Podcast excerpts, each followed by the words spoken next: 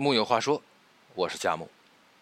大道至简，《庄子·逍遥游》里有一句：“鹪鹩巢于深林，不过一枝；鼹鼠饮河，不过满腹。”鹪鹩在山林筑巢，林子再大，也不过占了其中一根枝条；鼹鼠到黄河饮水，黄河再大，也只不过灌满自己的肚子。人生又何尝不是如此呢？家财万贯，日食不过三餐；广厦千间，夜眠仅需六尺。年深越久，就越明白，人这一生赤条条而来，赤条条而去，万般皆带不走。所以古人说：“大道至简。”生活亦主张简，舍去不必要的多余之物，以便心不为外物所役，保持精神的自由。人生是一个删繁就简的过程，舍去可有可无的，留下最重要的，然后做一个纯简的人。简方能寻回自我。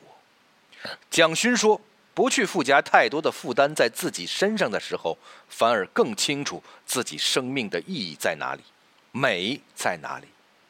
人生本不苦，苦的是欲望过多；人心本不累，累的。”是所求太甚，减少欲望和所求，活得简单，不为外物所扰，方能看见内心的丰盈绚烂，寻回真实的自我。宋代诗人林和靖，舍去名，舍去利，舍去高屋广厦和市井繁华，隐居西湖孤山脚下，草庐为居，在屋前屋后种满梅树，靠着卖梅子的钱维持简单的生活。不受尘埃半点侵，竹篱茅舍自甘心。对物质要求越少，越容易快乐。林和靖常常驾一叶扁舟，往来烟水之间，或倚在老梅树旁看白鹤起舞；有时诗兴大发，随口吟出“疏影横斜水清浅，暗香浮动月黄昏”，将一生过的那是诗情画意。梭罗说。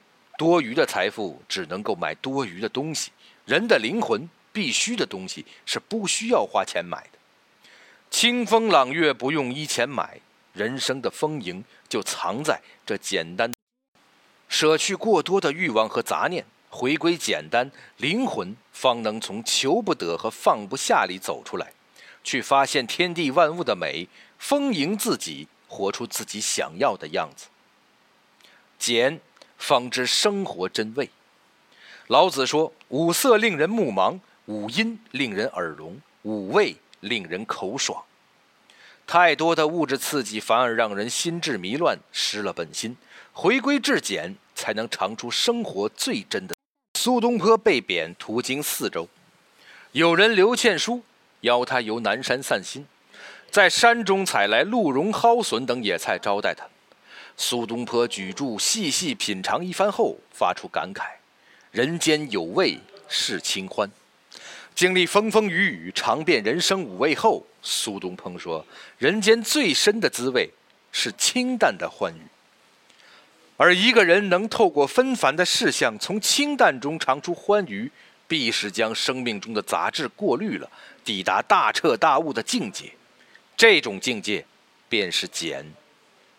林清玄说：“如果你要享受清欢，唯一的方法是守住自己小小的天地，洗涤自己的心灵，放下执念，不浮不躁，不慌不忙，做一个简单的人，守住内心小小的天地，不困于眼前的得失成败，才会有澄澈的眼界，在平凡的生活中得到真正的清欢。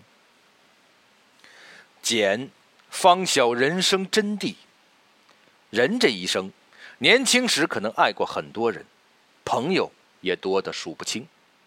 年岁渐长，便开始做减法，删繁就简，只与一人携手共白头，只剩下三五好友，成为此生莫逆于心的知己。三毛有许多热热闹闹的朋友，后来他明白了，朋友不贵多，一个朋友很好。两个朋友就多了一点三个朋友就未免太多了。知音能有一个已经很好了，不必太多。如果实在没有，还有自己，好好对待自己，跟自己相处也是一个朋友。三毛有几段爱情，都无疾而终。后来他走到撒哈拉，重遇了荷西。他说：“在这儿没有大鱼大肉，没有争名夺利，没有过分的情，没有载不动的愁，没有口舌是非，更没有解不开的结。有的只是他与荷西的小日子，简简单单。”却有滋有味。三毛说：“我避开无事时过分热络的友谊，这使我少些负担和承诺；我不多说无谓的闲言，这使我觉得清畅；我尽可能不去缅怀往事，因为来时的路不可能回头；我当心的去爱别人，因为比较不会泛滥；我爱哭的时候便哭，想笑的时候便笑，只要这一切出自自然。”我不求深刻，只求简单。